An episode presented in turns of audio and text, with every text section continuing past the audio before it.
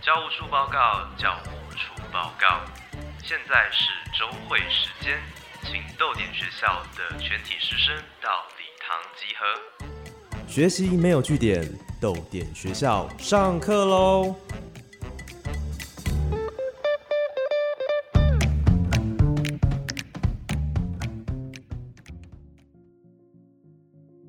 大家早安，欢迎来到豆丁学校，我是教务主任廖静。学习没有据点，欢迎加入我们的行列。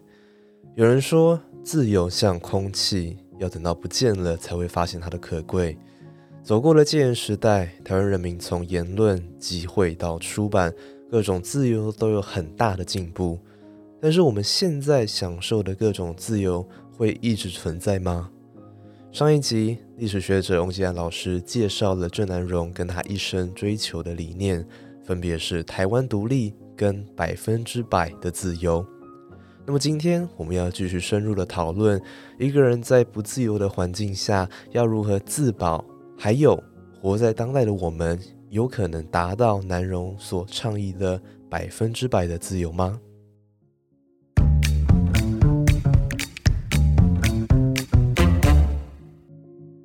今天的豆脸学校一样邀请了国立暨南国际大学历史学系的助理教授翁建安老师，来和我们谈谈郑南荣提倡的百分之百的言论自由。好，所以我们一开始先来定义一下，怎么样算是自由？好了，定义自由是件很麻烦的事。那其实像南农他才谈百分之百的言论自由，那作为一个。杂志，那老实说，我认为他选择是一个他战斗的立场和战斗的角度。那可是言论自由本身哦，老实讲也是一个，我觉得是一个大灾问的命题。如果今天你是一个呃法律系的学生或者法律的相关从业人员，你就会知道，关于这个宪法言论自由的保障，可以说是哦，可以说是不断的有各种争议，然后不断的讨论。那当然，我们宪法很明文的规定，就是人民有言论、讲学、著作及出版的自由。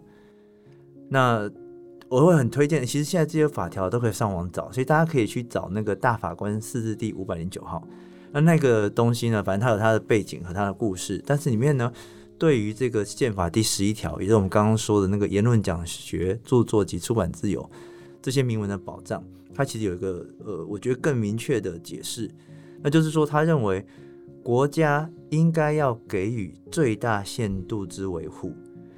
然后也可以让他能够实现自我、沟通意见、追求真理及监督各种政治或社会活动之功能得以发挥。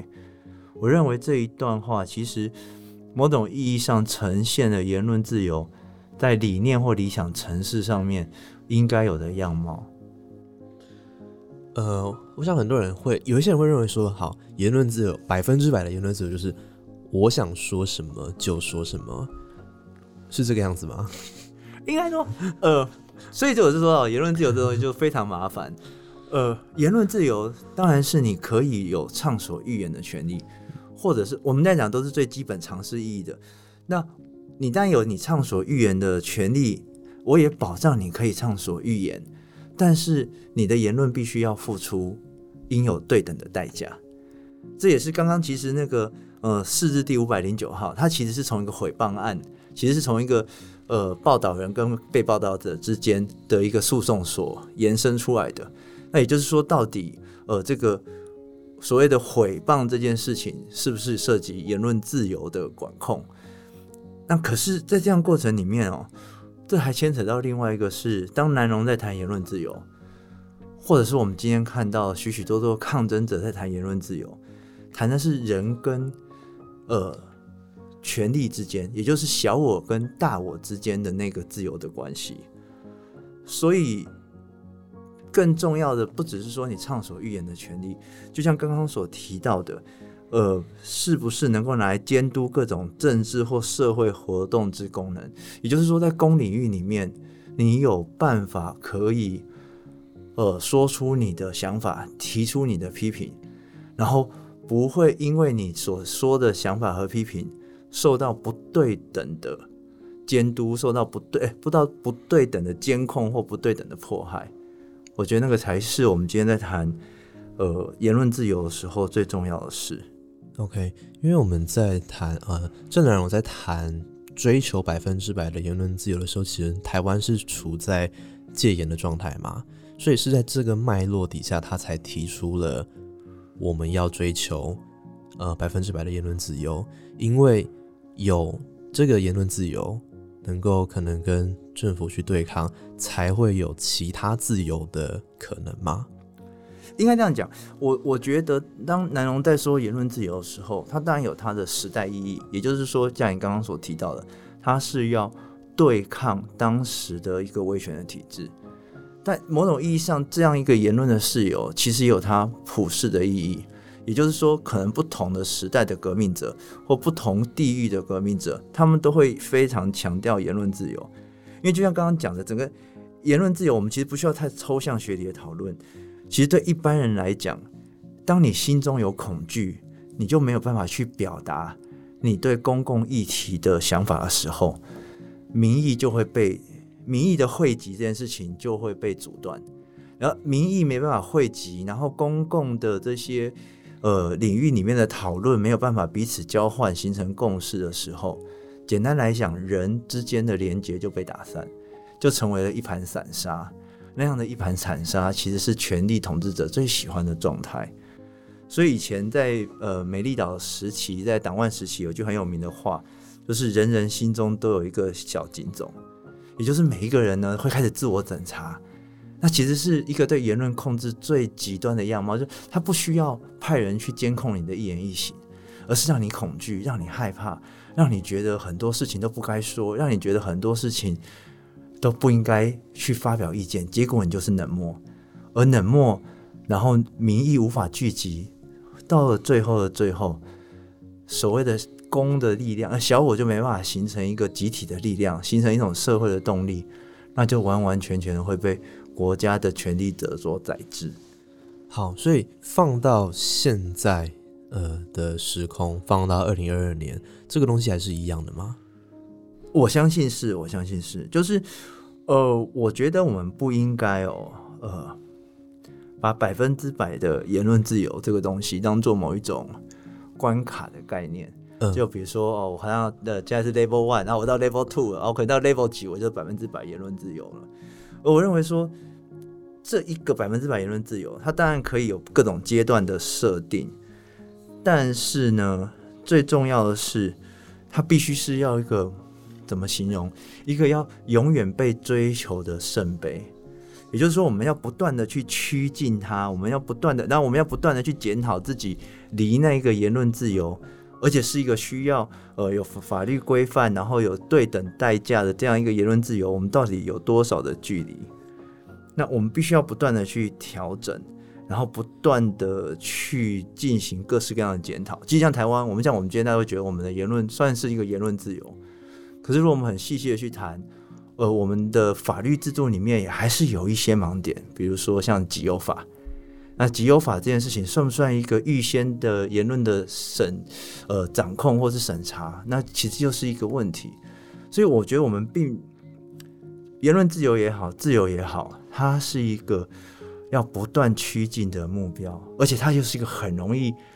不进则退的目标。我们很容易不只是没有进步，甚至在不知不觉当中。因为各种情况退步，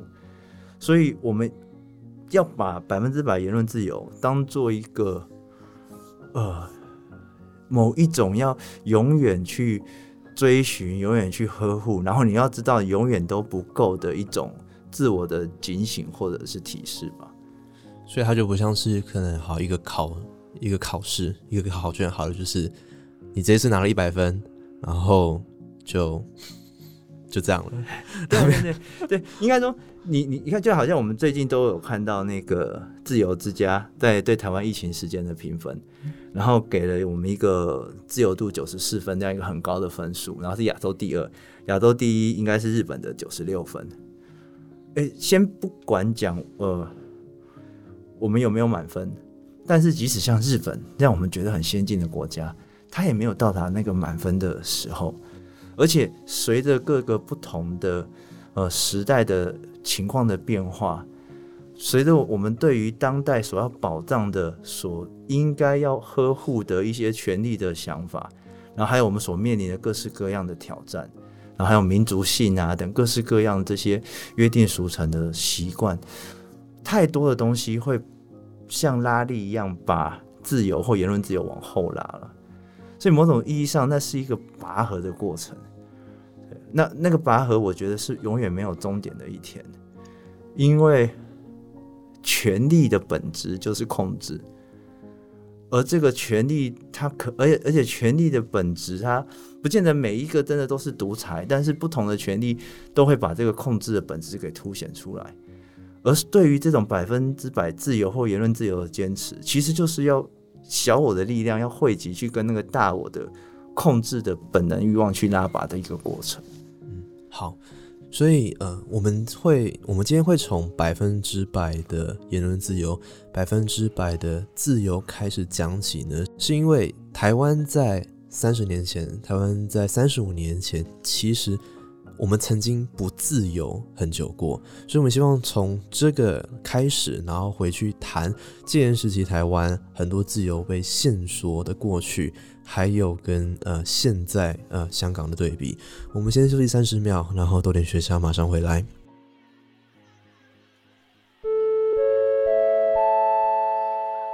校长室报告，校长室报告。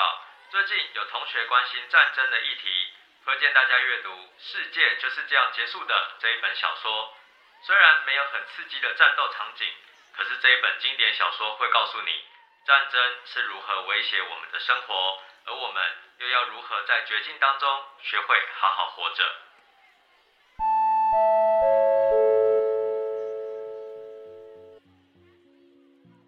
所以我们在谈。好了，再谈百分之百的自由。我们刚才讲到说，呃，台湾在去年的自由指数算是蛮高的，在亚洲它算是第二。那很常拿来相对比较的就是现在的香港，尤其是呃国安法，二零二零年国安法通过之后的香港，他们都是自由被很大程度的限缩。那我们现在谈两个东西好了，就是。在一九八零年代的台湾跟现在的香港，我们在谈到可能言论自由时候，会会很常看到两个词，一个是国安法，另外一个是颠覆国家。那这两个词它重复出现了，那可以先请老师先定义一下这两个词，然后他们在时代的差别又是什么呢？好，呃，先讲一个呃史学的本能，就是我们哦大概。对于要进行比较这件事情，都会有点害怕，因为我们都认为历史呢，在某种程度上应该都有个别的一个脉络存在。但是，即使这这样比较，对于历史来说还是有很重要性，因为它可以让我们看到一些普遍的一些现象。那，呃，当我们今天在看到这个国安法或者颠覆国家，我们都必须要先理解一件事情：，呃，国家的安全，然后保障国家不要被其他势力给颠覆。这个概念本身其实不是错的，呃，甚至不只是中性，这都是都是良善的。每一个人都希望自己的国家是安全的，每个也都希望自己的国家不要被颠覆。但也正是利用这些看起来好像是正面的名词，然后呃，权力者就在里面偷梁换柱，把自己对于自己权力的巩固跟这种国家的概念混淆在一起。那我们先回到历史上面来说，嗯，八零年代的台湾那时候所推出的国安法，也就是国家安全法，你可以当做说，就是在当时这个解严的状态已经确定，在那个内内外压力底下，应该都无法要延续的情况底下，然后呢，所列出的一些替代方案，这也是后来其实，在台湾，呃，有一段时间，其实跟我这个是年纪三四十岁以上。可能都会多少有点印象的，就是解严之后，其实有一段所谓的呃过度的动员戡乱时期。然后在这个这个过渡的时期里面呢，其实好好像已经没有戒严法了，但是就就用了很多的替代方案，比如说像国安法，国安法里面有所谓的国安法三原则，哦，就是呃不得违反宪法，然后不得主张分裂国土和共产主义怎么？那其实，在简单来讲，他还是在限缩言论的自由的空间。那包括说，当时同时一系列的什么人民团体组织法、集会游行法、惩治叛乱条例、刑法一百条，都可以当做就是把戒严法化整为零，打散到呃一般的常态的法律里面去。所以看起来好像已经不是戒严了，但是透过这些法律，人们的自由的程度，人们在民主所施行的权利，其实跟戒严相差无几。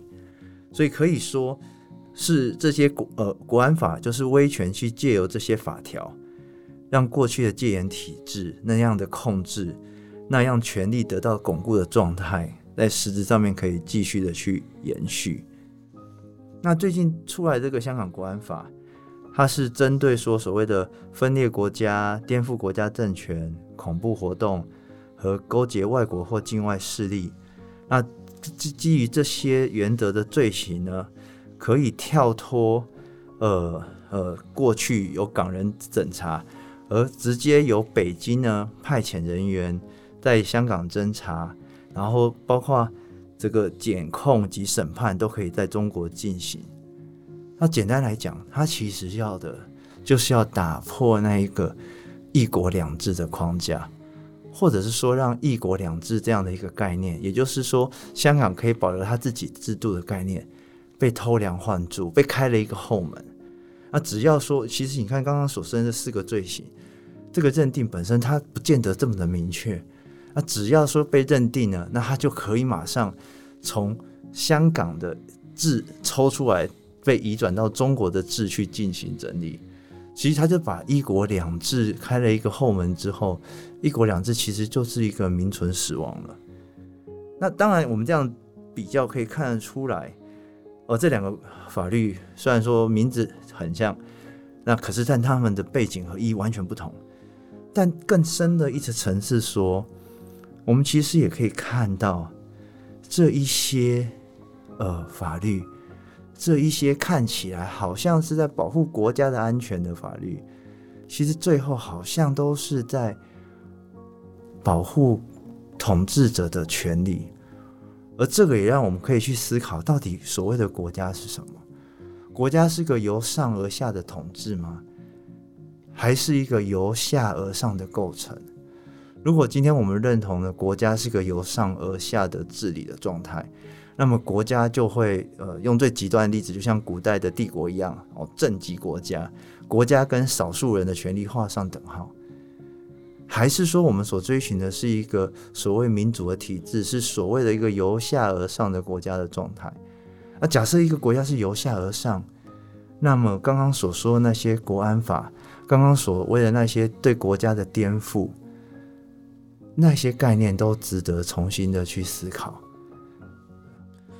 会讲到这个，是因为呃，今年二零二二年时代革命这个纪录片它。上映，他在台湾的院线上映。那他从呃一九九七年的主权移交，香港的主权移交从英国，然后算是算是回归吗？回归到中国开始讲起，然后聚焦在二零一九年的反送中运动，就是反对逃犯条例修订草案的这个运动开始。就是当时呢有很大，在一九年的时候有一个规模非常大的。抗争，那他要反对的就是这个自由被限索的那个框架嘛？所以，呃，我们可以来回顾一下香港的这个抗争史嘛。首先，我要先强调，呃，我其实并不是这方面的专家。那当然，今天在很有限的节目的时间里面，我想关于这个问题，不见得能谈得很清楚。不过这边还是要先推荐大家说，如果你看了时代革命，或者我们今天的讨论有想更进一步去了解的话，我会很推荐大家可以去看，呃，《烈火黑潮》呃，城市战地里的香港人这个由报道者所编辑的书，特别是里面有吴瑞仁教授里面所写的一篇导读，叫做《致一场未完成的革命》，然后还有包括像徐承恩的《香港遭遇的家邦》这本香港史，然后还有何明修老师，呃，在讨论这种呃。两岸之间，台北跟香港，呃，这样的街头的抗议运动的，为什么要占领街头？这三本书，我觉得会更加清楚。但是我们可以简单的来看哦，香港的问题其实就是说，当八零年代要香港准备要预先要回归中国的过程里面，那其实，在八零年代为了要这个移交，其实他们有很多的相关的双方的一些讨论。那当时呢，呃，因为八零年代中国正在一个改革开放最可以说是最呃高峰的时期，所以人们对于呃，回归中国这件事情本身其实是有一个乐观的期待，但这个乐观的期待，其实在八九年六四以后就反转了。那所以在最后一任的这个呃英国派驻在香港的冯定康呢，他其实在当时就推动了一些香港民主化的过程，比如说有一个非常接近普选的立法会。那但是这样的一些让香港可以。呃，在制度上面可以巩固，可以有一个独立施行的一个空间呢。在九七之后呢，可以说就是一切重来。那所以在九七年，他们当时所规定的这个一国两制，然后甚至包括当时所基本法所定下来的，比如说呃行政长官跟立法会的双普选。如果你有去看时代革命这部片，就知道当时从九七年移交之后，就一路推，一路推，一路推脱。到今天都一直没有办法实现，诶，甚至不是没有办法实现，甚至基本上透过层层的立法，也把这样的权利给不断的给剥夺。那这样的过程里面，我们可以看到香港的那个一国两制，其实正在不断被侵蚀的过程当中，那香港人一波又一波的起来抗争，起来反抗，起来争取他们想要应该有的权利。啊，这个就包括了，呃，二零零三年，当时提出了这个国安法的七一大游行，后来这个当然是当时就，呃，暂时的就是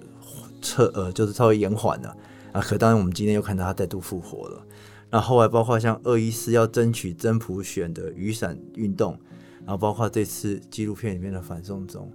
你可以看到这些东西其实都一直维持在就是。那一个一国两制，其实一国两制说出来也是香港人治港的这样一个独立的概念，其实不断的在被挑战，不断的在被瓦解。那香港人呢，不断的也要去争取自己应该有的权利，而且中间还不只是政治的问题。如果你去看何明修老师的书，他就跟我说，其实在这个过程里面，这几年当中，嗯，中国对于香港的控制不只是在法理上，他也不断的透过呃大量的呃。移民的进入，就把中国人移入香港，然后借由经济上面的相对的剥夺感，压缩香港人的空间，然后禁止讲粤语，然后等于是呃瓦解香港本来的文化的基础，所以那是一个全方面的一个生存的危机感，而这些生存危机感最后在这个政治的议题上，在这个从九七年移交，大家就一直在争取，你看今天都已经是二零二二年的这个过程当中。然后所激荡出来的种种的冲突，我想，呃，很多人看完时代革命会很有感，是因为我们在一九年反送中运动的时候，台湾就很常听到说，呃，今日香港，明日台湾。然后当时有很多人会声援香港，因为会觉得这两个呃地方的处境太像了。然后面对的那个权利也都是中国，所以老师觉得这个比较正确吗？老实说，呃，我相信关于这个今日香港，明日台湾啊，已经有很多的讨论了。那从一个我自己的角度来看，我觉得把把别人的苦难拿来比较这件事情，呃，或者是把别人的苦难当做某一种呃醒世预言的这样的做法。我自己在情感上面不是很能接受，但是我也懂，因为当今天从情感的层面来讲，今日香港和明日台湾，其实要呈现的就是大家都面临了中国这样巨大的崛起的时候，呃，周边的这些共共政治的共同体所面临的不安和一种危机感。那所以，我们当然说。今日香港和明日台湾，在某种程度上面，它是一个具警告意味的呃事情，因为我们刚刚有提到，权力的本质就是不断的扩张，权力是没有终止休止的一天。那只要他找到孔隙，他就会见缝插针，然后不断的扩大，然后让自己变成完完全全的更大的权力者。那所以我们也可以说啦，就是在情感的层次上面，这对台湾来讲是一个警钟。那可如果从香港的层次上来说，呃，我我某种意义上我自己会很希望能够会有一个过去台湾、今日香港的可能。也就是说，在很长一段时间，其实我们跟香港人的处境是一样的，我们也没有办法去进行所谓的所真补选的运动。我们每一次的投票，连立法院的投票，然后到今天的呃所谓的市长、总统的投票，都是去争取来的。而这一路的过程里面，也牺牲了很多人，也造成了许许多多呃遗憾和流血的付出和牺牲。那所以在情感层次上，我也会希望说，有一天香港也可以，呃，继续往下走，走到今天台湾的状态。但这边当然还是有一个很不同的，就是就是之前有一套书叫《百年追求》，你可以看到，其实台湾从很早，从日本殖民时期的时候，就有一连串那种民族主义式的情感，而这样子民族主义式的情感，从日本时期，呃，被殖民者的角度去跟殖民者政府的对抗。到呃国民政府来台，然后到党外时期的呃种种的一些呃街头上面的抗议，其实台湾的那个共同体的凝聚是是很强烈的。那所以我们必须要去珍惜呃我们台湾所拥有的这一些呃民主的表达意见的管道。我觉得这可能是当我们今天在看时代革命的时候，我们一方面帮香港加油。一方面帮香港感到难过，但我们另外一方面其实要更珍惜的是我们手上所拥有的民主。八零年代的时候，香港人对于移交的想象一定不是现在这个样子。但是民主这个东西是非常的脆弱，它跟权力者之间的拉拔常常是处于弱势的。所以，我们今天有一个很不错的基础。我们今天有一个共同体，或有一个呃政治体的一个样貌。其实，我们应该想办法怎么去呃去去维护它。特别是我们今天是可以，只要去投票，只要去发表一些言论，就可以去帮这个共同体变得更好，让这个国家变得更好。我觉得我们应该要好好珍惜。OK，因为这个是我们在谈说，呃，追求百分之百的自由的时候，也会呃往回看的，就是台湾在四十年、四十多年，它是被一个集权统治的，然后是人民几乎没有什么自由的。然后我们现在有了这些感觉很稀松平常的事情，其实它也不过就是三十年前，它其实也没有那么久。那我们对我们的确能做的就是想办法去维持它，所以我们刚刚谈到的是在自由的环境下可以怎么样去，可以怎么样去维持自由。那接下来呢，我们要谈到的是，好，假如你活在一个不自由的环境下，假如你生活的国家你是生活在一个威权底下，个人。可以做些什么？我们先休息三十秒，然后多点学校马上回来。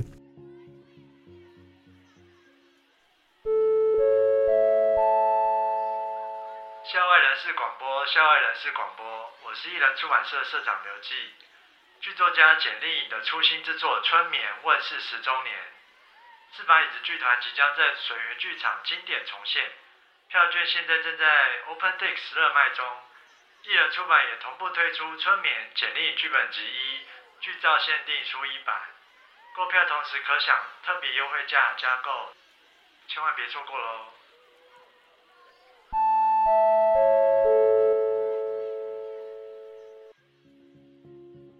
我们今天的主题是：我们能够追求，我们能够达到百分之百的自由吗？那我们刚刚讲的是，好，在台湾它像是一个。很自由的社会了，呃，能够有言论的自由，也有集会游行的自由。但是，假如好了，假如你现在在香港、在中国、在俄罗斯，在这些集权的国家底下，在这些集权的环境、不自由的环境底下，作为一个人，我们要反抗吗？这是一个，这是一个很很两难的选择。呃，理性上面，我们当然都知道，面对不公不义的事情，我们都一定要起身反抗。但是，感性的层次或个人人身安全的层次上面，我们其实都会有很多的顾虑。但是不管怎么样，我觉得我们至少都可以选择一个呃基本的一个反抗点，那个就是去了解。而因为基本上对于所有的独裁或威权统治来说，让人民保持无知是一个最根本的统治的要件。而我认为，在个人的呃选择里面，也许不见得每个人都有那个勇气，但每一个人至少都要能够让自己去知道、去了解，也就是真的就是要回归那一个知识的层面。那这也就是为什么郑南荣要去讲呃言论自由这样的一个概念，也就是说，你必须要先去了解什么是不自由，你才会去知道自由是什么，才知道自由应该要去被追寻，应该要去被呵护，要应该要去被争取。那也只有在这样的一个过程里面，你才会觉醒。而觉醒之后，你要付出什么样子的牺牲？你要付出什么样子的代价，才能够进一步的去选择？而这样的一每一个个人，他能够借由在知识的获取底下，去了解一个呃什么是正常的社会、正常的国家应有的样貌和人民该有的权利的时候，然后当人人都这样觉醒，然后进而。可以彼此的沟通，形成某一种共识的时候，这就成为一个公民社会的力量。所以你可以去看时代革命的这个纪录片里面，香港人从刚刚所说一波一波一波这样的抗争运动里面，其实就是一个不断在号召觉醒的过程。我们看到许多反动中的参与者，或者更早之前其他呃雨伞运动的参与者也好，都是在这个过程当中渐渐的去学习。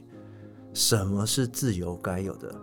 什么是不自由的缺点？什么是不自由的丑恶？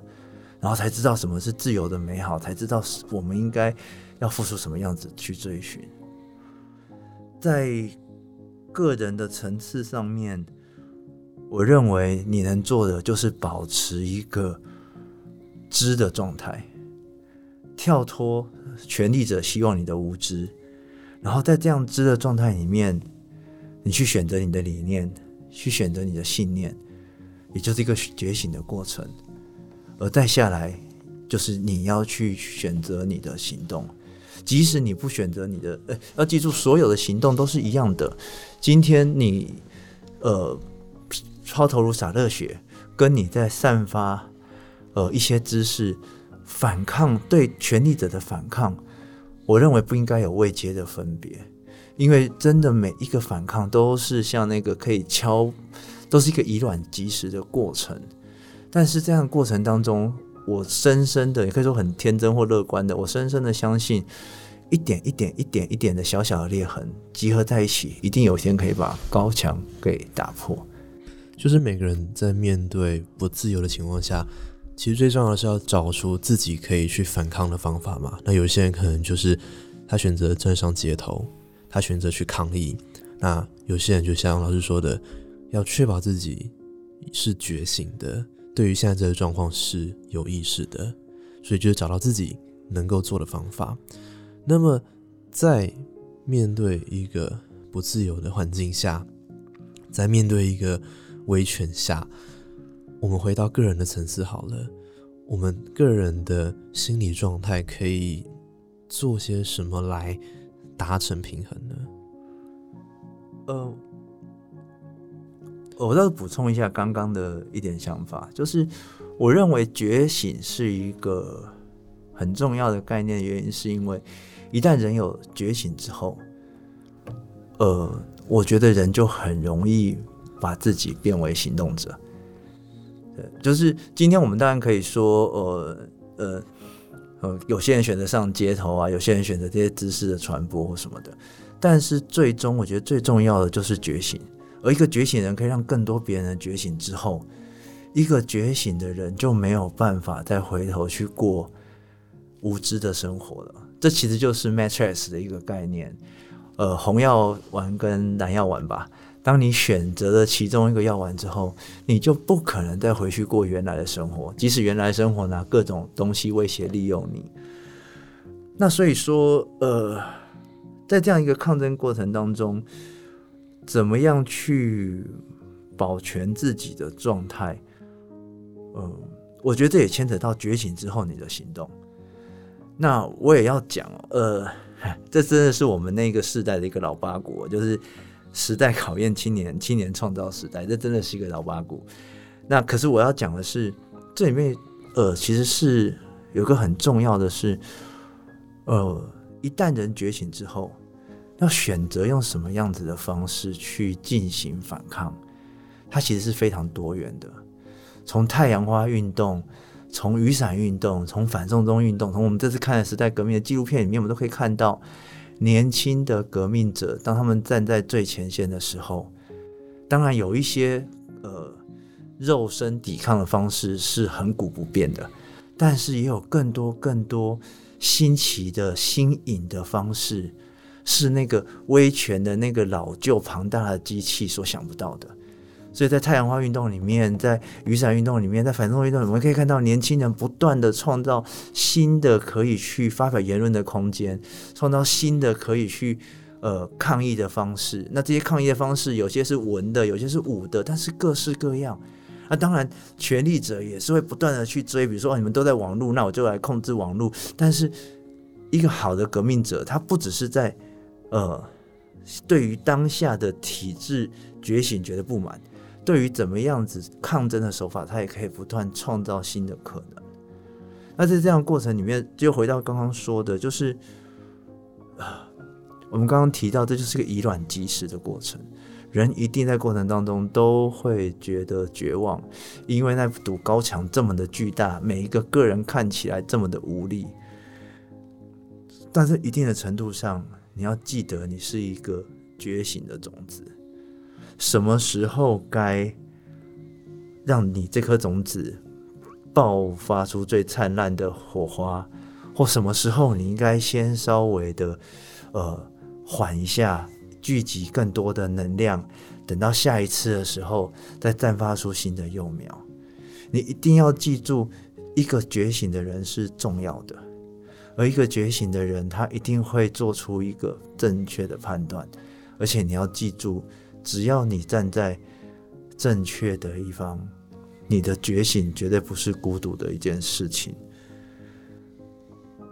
拥有觉醒和信念是一件很痛苦的事。回到刚刚那个例子吧，Matrix 红药丸跟蓝药丸，我相信很多世故的中年大叔，像我这种，很可能就二话不说决定回到母体里面。但是。觉醒又是一件非常特别的状态。你看到的是真实，你看到的是鲁迅的那个什么铁屋的牢笼当中，你是唯一一个知道这个牢笼正在失火，然后唤醒大家的人。但这一切的过程都会考验你的心智，所以你必须要知道你的追求是什么，然后你必须要知道你对你自己的期许是什么，而且你要知道你并不孤独，而且你很重要。而这个我觉得是我们在香港看到的启示，呃。我自己觉得很意外，就是从雨伞运动到现在反送中，每一波每一波，我都觉得哈，香港人应该要放弃吧。可是香港人从来没有放弃。我觉得那个一波又一波的韧性，其实就是告诉了大家，作为一个反抗者，绝望也许情绪上会有，但现实上我们并不能被那样情绪打倒。我们总会有下一次。卷土再来的机会，我们知道要追求什么，那就会有希望吗？嗯，还是这样，还是太乐观了。呃，可是当我们不知道追求什么的时候，就不可能达成。呃，这个回到呃，我们其实是我自己一个想法，等一下也是大家的一个作业，就是为什么南农一定要强调言论自由这件事？言论自由其实看起来好像是很没有用的事，我们都批评政府，然后大家写一些文字，然后写一些意见的传达，然后政府他们可是有拳头、有枪、有那么大一个组织，我们怎么可以动摇它？呃，作为一个历史学者，我觉得我们可以直接回历史来看。南荣到底拥有什么跟我们不一样的东西？南荣就是跟你我一样的平凡人啊，他也没有什么显赫的家族或背景，他唯一拥有的就是一个书写、一讲述的言论这样武器而已。而透过言论的这样武器，透过言论自由的争取和透过言论的保障，也就是说，南荣透过他的言论汇集了许多人。汇集许多觉醒的人加入他的阵容，然后甚至这些人也愿意把这一些呃理想的言论化为具体的行动，然后三大运动一波一波一波，哎，当然这种很多有历史的机缘，但那一个高墙真的也是被打开了。觉醒之后会不会有希望？我不知道。那我们追，我们知道什么是正确的，是不是就能够达到那个目标？历史来看也并不一定，但是如果我们现在不做，我们永远不知道未来会怎么样。而且更重要的，即使我们最后的结果是挫败的，或者是最后我们的结果是牺牲的，但是我们所牺牲的、我们所付出的，或我们所遭遇的失败，也可能会成为未来的力量。这或许就是南荣最后的选择。南荣可以有很多其他的选择，但南荣选择用这样自焚基金的方式，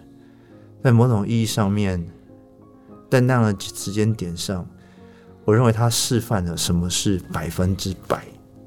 的这件事。而一旦我们知道百分之百这个东西不是空的，作为后来的人，我们就可以在那个基础之上。在那个信念之上，更进一步的往下走。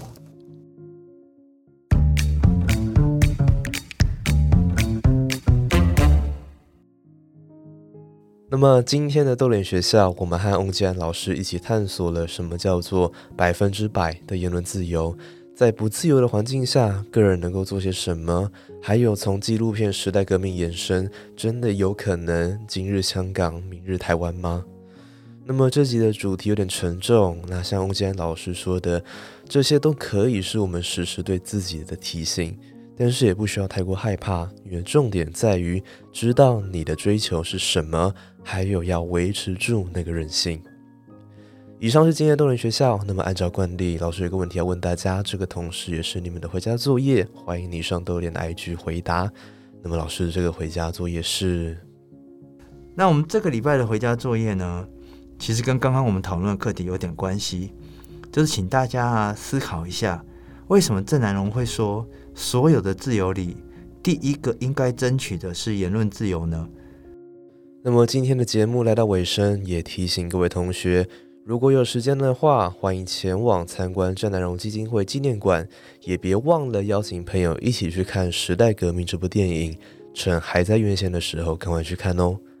那么感谢你的收听，也谢谢历史老师翁吉安的分享，也欢迎大家上豆眼文创结社的粉砖 IG 留言，告诉我们你对于今天节目的想法。我是廖静，学习没有据点，豆点学校下课，拜拜。